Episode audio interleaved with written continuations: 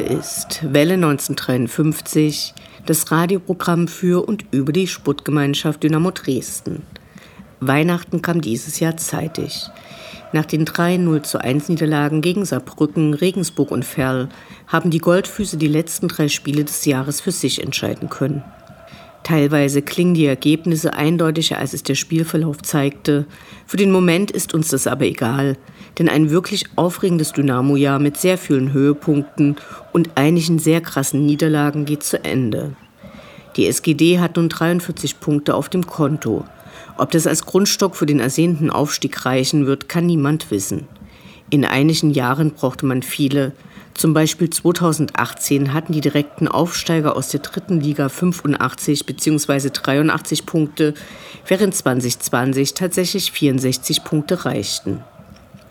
Im Nachhinein war richtig viel los im 70. Jahr der Sportgemeinschaft Dynamo Dresden. Der Verein und die Fans organisierten jede Menge interessanter Veranstaltungen. Fans konnten leichter als sonst ihre Ideen einbringen. Es gab utopische Choreos und Partys und das soziale Engagement wurde richtig stark ausgebaut. Es übernahm eine teilweise neue Geschäftsführung. Die Finanzen sind, zumindest derzeit, sehr solide. Viel wird im nächsten Jahr sowohl personell als auch finanziell daran liegen, ob der avisierte Aufstieg gelingt. Die Heimspiele sind seit langer Zeit wieder richtig gut besucht. Dynamos bester Spieler Niklas Hauptmann hat verlängert und zwar gleich bis 2028 und das Liga unabhängig. Auch das sind exzellente Neuigkeiten. Abseits des Platzes und Dynamo sieht es weniger rosig aus. Zum einen haben gewaltvolle Polizeieinsätze in Stadien und drumherum seit dieser Saison krass zugenommen. Viele vermuten sicher zu Recht, dass es auch mit der im nächsten Juni bis Juli in Deutschland stattfindenden Fußball-EM der Männer zusammenhängt. Ein anderes viel diskutiertes Ereignis ist die Abstimmung der DFL-Mitglieder, also der Vereine der ersten beiden deutschen Profiligen, über den Einstieg eines Investors. Ein Antrag, der im Mai noch abgelehnt worden war und jetzt mit der knappsten möglichen Zustimmung bedacht wurde. Diese Abstimmung wird weitreichende Folgen haben ligaübergreifende Proteste, an denen sich auch OD und damit Dynamo-Fans beteiligen, haben begonnen. Nach dieser Sendung verabschieden wir uns in die kurze Winterpause und wünschen euch schöne Feiertage und einen guten Rutsch. Ihr hört die 175. Ausgabe von Welle 1953. Mein Name ist Anne Vidal, sportfrei.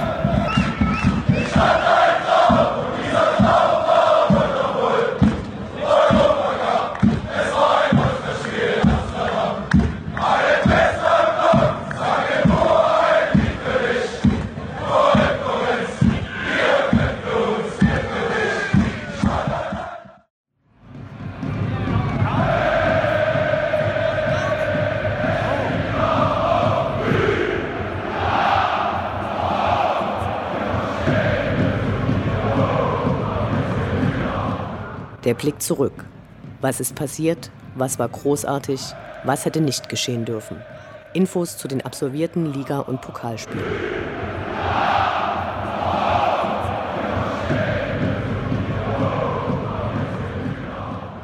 Zwanzigster Dezember, Mittwoch, 19 Uhr. Arminia Bielefeld gegen die Sportgemeinschaft Dynamo Dresden. Nach ein paar Jahren Pause ging es mal wieder nach Bielefeld, genauer gesagt das erste Mal seit 2018. Im Vorfeld der Partie hatten die Polizei und die Mädchen in Ostwestfalen jedoch eine andere Begegnung im Blick, nämlich die erste Auswärtsfahrt Dynamos nach Bielefeld überhaupt im Dezember 2013. Damals war die Empörung sehr groß gewesen, als, wir zitieren, die Dynamo-Fans eine Spur der Gewalt vom Bahnhof bis zum Stadion zogen. Zitat Ende dass sehr viel später herauskam, dass weder im Kino noch im Supermarkt die behaupteten Ereignisse stattgefunden hatten, fischt aber natürlich niemanden an. Auch die Schnittverletzung eines Polizeipferdes stammte dann doch nicht von einem Messerangriff, sondern der scharfen Kante eines Polizeihelms. Aber das passt natürlich nicht ins Bild. Die Polizei und überhaupt alle waren also sehr aufgeregt. Fairerweise muss man aber auch berichten, dass die Kartenverkäufe ab dem Moment in die Höhe schnellten, als die letzte Auswärtsreise des Jahres von Dynamo in Bomberjacken propagiert wurde. Das war die erste Bomberjackenfahrt nach Bayreuth. Also waren die Tickets dann vier Tage vor Weihnachten doch wie warme Semmeln weggegangen. Pisswetter war auch ein Thema und Extremwetterereignisse nehmen leider zu, weshalb Dauerregen auch dort angesagt war. Deren hässliches Stadion hat allerdings einen ordentlichen Hybridrasen, dem das nichts ausmachte. Außerdem gab es ein Dach, und zwar ein großes. Wenn man als Fußballromantikerin an die ganzen Stadien ohne Dach erinnert, die man in letzter Zeit besuchen konnte, sei es Lübeck, Viktoria Köln oder auch das Stadion an der Grünwalder Straße, wo das auch super für Feuerwerk passt, war man doch froh, wenigstens die 90 Minuten, von denen man vorher nicht wusste, dass es utopische sieben Minuten Nachspielzeit geben würde, im Trockenen zu verbringen. Ein Mottoartikel war angekündigt worden, der sich als wärmender Wollschall mit verschiedenen Slogans entpuppte. Groß Sachsen-Power und klein, die besten Fans aus Deutschland und wir sind immer an deiner Seite auf der einen Seite, auf der anderen Dynamo auf Reisen, eingerahmt von radikal und unerschrocken und treu bis in den Tod. Die waren stark limitiert und so mussten schon vor dem Spiel eintreffende Anfragen von nicht mitgereisten Freunden nach weiteren Schals abgelehnt werden. Zu Beginn des Spiels dann eine sehr hübsche Choreo.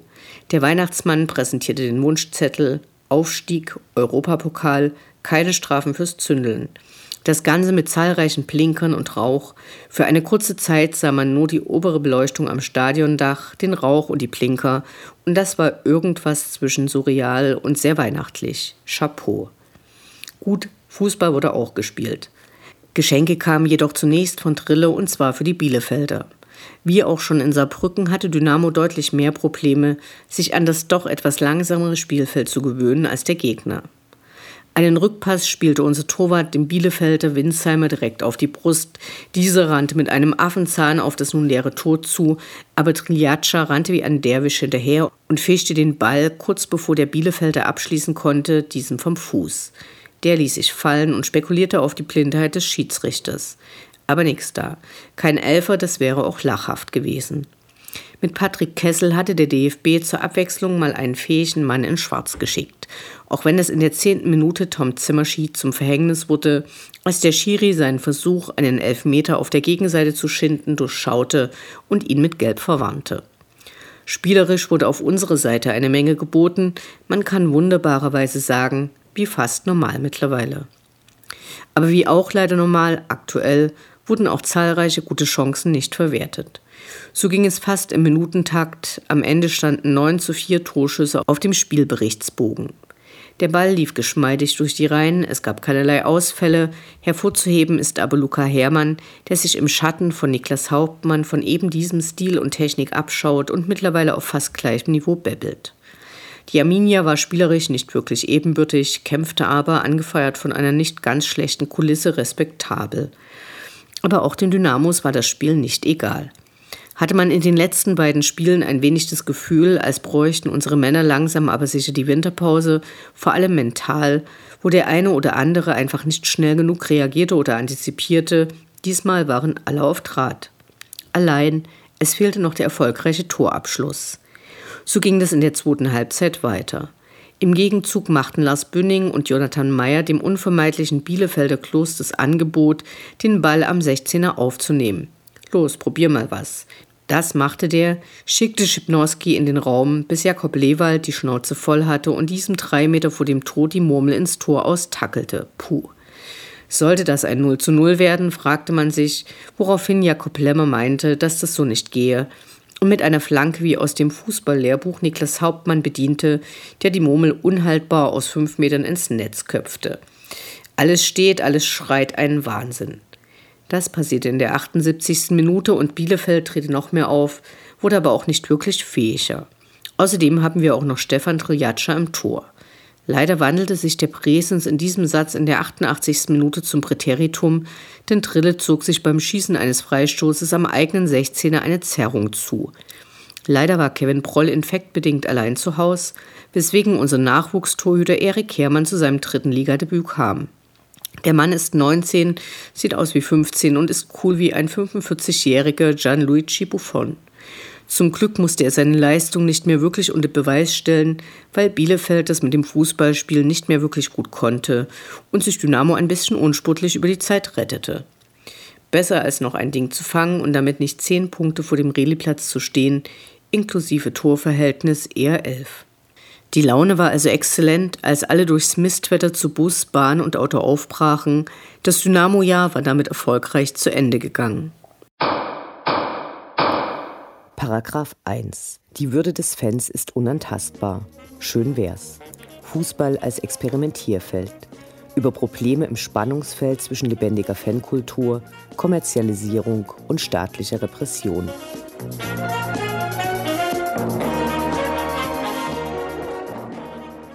Fanrechte sind ein weites Feld.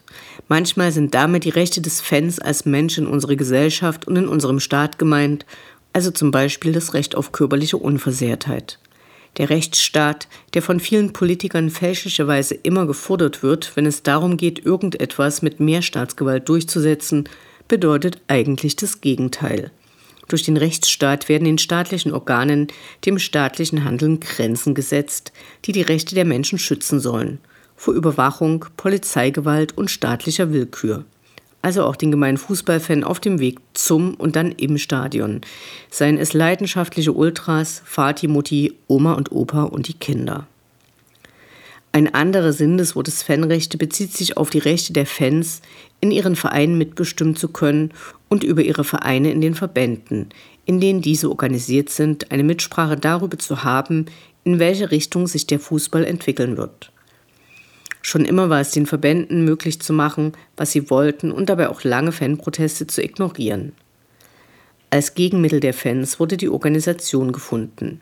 Seien es Fangruppen, die Interessen formulieren und vertreten, informelle Zusammenschlüsse von Ultragruppen, die Proteste organisieren, die Zusammenschlüsse von Fanhilfen in einem Dachverband, der Lobby arbeitet und, und, und. Da war eine ganze Menge los in den letzten Monaten und, so traurig es ist, es geht einmal mehr nicht nach dem Willen interessierter und organisierter Fans. Im Hinblick auf den Verband, in dem die einzelnen Vereine organisiert sind, gab es am 11. Dezember eine vielbeachtete Abstimmung, ob ein neuer Versuch gestartet werden soll, mit möglichen Investoren über den Verkauf vor allem von Medienrechten viel Geld für die beteiligten Vereine zu beschaffen und sich im Gegenzug in eine 20-jährige Abhängigkeit von den Investoren zu begeben. Zusammengefasst und in einfachen Worten geht es darum, über die Vermarktung von Medienrechten kurzfristig sehr viel Geld zu erhalten, das den Verein der DFL aber nicht gleichermaßen zur Verfügung gestellt wird, sondern es bevorzugt die größeren Vereine, die international spielen und damit auch international bekannter sind, sprich Bayern München und den BVB. Im Gegenzug bekommt der Investor im Laufe der nächsten 20 Jahre einen bestimmten Prozentsatz der Gelder, die mit der Vermarktung der Medienrechte erzielt werden und die sonst an die in der ersten und zweiten Liga spielenden Vereine ausgeschüttet würden. Im Prinzip ist es eine Wette, die optimistisch davon ausgeht, dass die mediale Vermarktung der Spiele in den nächsten 20 Jahren immer mehr Geld einbringen, weil viel mehr Leute Spiele und damit verbundene Medienerzeugnisse sehen wollen. Da das Ganze hierzulande aber ziemlich ausgereizt ist, kommt dafür eigentlich nur das Ausland in Frage, also Austragung von Spielen in ersehnten neuen Märkten, Trainingslager im weit entfernten Ausland, zum Beispiel Asien oder den USA, geänderte Anstoßzeiten, um Spiele im Ausland attraktiver zu machen und so weiter und so fort. Einer der großen Faktoren, die die Bundesliga 1 und 2 interessant machen und attraktiv, sind die Ereignisse auf den Traversen, also Choreos, Fangesänge und auch Pyro. Tatsächlich wird heute schon oft auch von Seiten des Verbandes mit den Bildern für den Fußball geworben, von denen sie gleichzeitig Strafzahlungen von den jeweiligen Fußballvereinen einfordern. Ein erster Versuch, die Mitglieder der DFL für einen Investor zu begeistern, wurde erst im Mai abgelehnt, vor allem die Vereine der zweiten Bundesliga stimmten damals dagegen. Nun war sehr kurzfristig eine neue Abstimmung angesetzt worden, so knapp, dass nur wenige Mitgliederversammlungen in dieser Zeit stattfanden, auf denen die Mitglieder ihren Verantwortlichen ein entsprechendes Abstimmungsverhalten mitgeben konnten. Am Ende gab es das knappste mögliche Abstimmungsergebnis, mit dem die erforderliche Zweidrittelmehrheit erzielt wurde. 24 Vereine stimmten zu. Dabei sind welche, deren Fans sich sehr lautstark dagegen positioniert hatten, wie zum Beispiel VfB Stuttgart, Hansa Rostock oder auch Mainz 05. Bei letzterem hatten sich Fans, aber auch der Aufsichtsrat klar gegen einen Investoreneinstieg positioniert, deren Vorstand stimmte dann doch mit Ja. Noch krasser, weil auch als wahlentscheidend gesehen, ist das Abstimmverhalten von Martin Kind, der vom Stammverein Hannover angewiesen wurde, mit Nein zu stimmen. Kind, bekannter Gegner der 50 plus 1 Regel und seit jeher Befürworter von Investoren im Fußball, hat wahrscheinlich mit Ja gestimmt. Die DFL machte dies auch möglich, indem die Wahl zwar wie nicht unüblich geheim durchgeführt wurde, aber nicht mit dem üblichen elektronischen System, sondern tatsächlich mit Zettel und Stift in einer Wahlkabine. So werden nun von Seiten DFL Gespräche mit möglichen Investoren geführt. Von ursprünglich sechs möglichen sind wohl noch drei im Rennen. Abgeschlossen werden soll der Deal spätestens bis zum Beginn der Saison 24-25. Wieder einmal sollen Probleme der Liga mit noch mehr Geld gelöst werden, anstatt das, was den Fußball hierzulande von den langweiligen Hochglanzligen anderer Länder unterscheidet, zu stärken. Die 50 plus 1 Regel, der lebhafte und engagierte Support auf den Rängen, Mitspracherechte von Fans. Die Proteste der organisierten Fans setzten umgehend ein. In vielen deutschen Stadien blieb es die ersten zwölf Minuten still. Viele Fanszenen zeigten in ihrem jeweiligen Stil das Bekenntnis. Wir werden kein Teil eures Deals sein. Meist folgten minutenlange Wechselgesänge Scheiß DFL. In einigen Stadien flogen hunderte Tennisbälle oder Schokoladentaler aufs Feld. Wer sich dafür interessiert, wie das in anderen Ländern gehandhabt wird, kann nach Frankreich schauen. Dort war die erste Liga durch Corona in große finanzielle Schieflage geraten und verkaufte daraufhin einen Teil der Vermarktung der Mädchenrechte. Anders als hierzulande geplant dauerhaft, während die DFL eine 20-jährige Abhängigkeit plant ähnlich jedoch mit sehr ungleich aufgeteilten Beträgen für die unterschiedlichen Vereine. So erhielt der Aufsteiger aus der zweiten Liga in Frankreich 1,5 Millionen, wohingegen Paris Saint-Germain 200 Millionen erhielt. Dass damit der Wettbewerb weder gerechter noch gestärkt wird, ist also offensichtlich. In Frankreich drohen dem Konstrukt nun ganz andere Probleme. Nach der großen Zahlung letztes Jahr gab es nun große Probleme mit der Rückzahlung, denn die erforderlichen Mädchenverträge mit den großen Einnahmen kommen nicht zustande, weil das Interesse an der ersten französischen Liga doch gar nicht so groß ist, auch weil die Meisterschaft dort Jahr für Jahr aufgrund der stark unterschiedlichen finanziellen Voraussetzungen einfach langweilig ist. Wenn hierzulande das, was den deutschen Profifußball interessant macht, nämlich die Fans, auf den Rängen nicht mitspielen, könne das Interesse vor allem im Ausland stark sinken. Ob mehr Interviews mit Spielern aus der Umkleidekabine oder dem Bus, wie es von einigen Vermarktern gefordert wird, das wirklich wettmachen, ist sehr zweifelhaft. Was noch im Raum steht, sind Klagen der Vereine gegen das knappe Abstimmungsergebnis, welches nur mit der gegen die 50 plus 1 Regel verstoßenden Stimme von Martin Kind erzielt wurde. Einer der Dachverbände von Fanorganisationen, unsere Kurve e.V., forderte eine Neuabstimmung, die nicht geheim erfolgen soll. Aus unserer Sicht unverständlich ist das kurze Gedächtnis von DFL und DFB, die die Fanproteste und die Wucht, die diese dann bis Corona entfalteten und Rücktritte sowie einige Änderungen erzielten, komplett vergessen zu haben scheinen.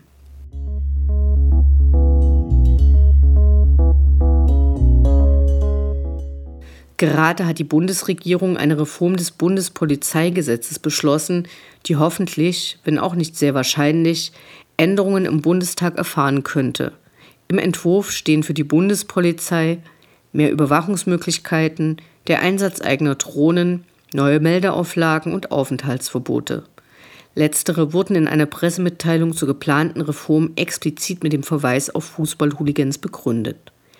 Das einzig Positive in diesem Zusammenhang ist die geplante Einführung einer Kennzeichnungspflicht. Aber Achtung, das gilt dann für die Bundespolizei, nicht automatisch für die Polizei in den einzelnen Bundesländern.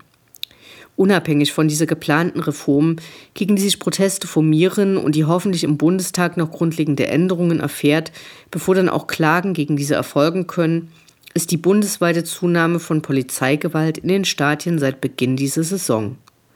Leider immer nach dem gleichen Muster. Es kommt zu überzogenen krassen Polizeieinsätzen. Die Berichterstattung richtet sich dann gegen die angebliche Gewalt von Fans, bevor dann Wochen später eine detaillierte Aufarbeitung erfolgt, die zu ganz anderen Gründen für die Probleme führt. Aktuelles Beispiel ist hier der vollkommen überzogene Polizeieinsatz in Frankfurt am Main, bei dem viele unbeteiligte Fans durch Knüppeleinsatz und Trauermengen Pfefferspray verletzt wurden. Mittlerweile musste hier die Polizei mehrfach von ihrer zunächst verbreiteten Version der Ereignisse abrücken, weil die angeblichen Angriffe auf sie und eine Auseinandersetzung zwischen verschiedenen Fangruppen gar nicht stattgefunden hatte. Die Futterung nach einem Verbot von Pfefferspray im Stadion können wir uns nur anschließen. Der Dachverband der Fanhilfen hat auf seiner Seite einen Überblick über die krassen Polizeieinsätze allein in dieser Saison veröffentlicht.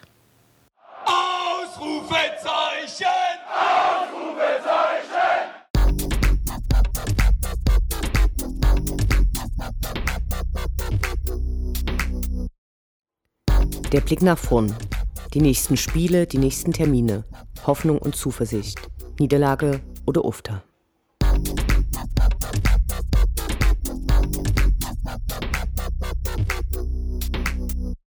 Was 2024 für Dynamo bereithalten soll, ist natürlich der Aufstieg zum Ende der Saison. Nun aber kommt erst einmal eine recht kurze Winterpause, bevor es am 20. Januar zu Hause gegen Sandhausen wieder richtig losgeht. Wir wünschen euch ein paar schöne und ruhige Tage mit euren Lieben und einen guten Start ins neue Jahr. Dynamo Allee.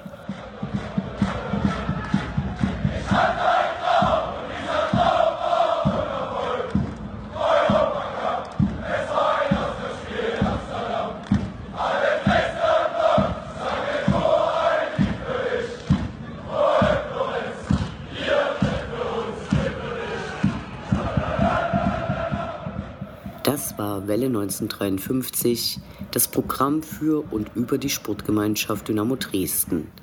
Ihr findet alle Sendungen über Dynamo mit den wichtigsten Neuigkeiten und Widrigkeiten auf dem Weg zum Europapokal bei den Podcast-Plattformen eures Vertrauens und auf welle1953.net. Mein Name ist Anne Vidal. Auf Wiederhören. Bis zum nächsten Mal.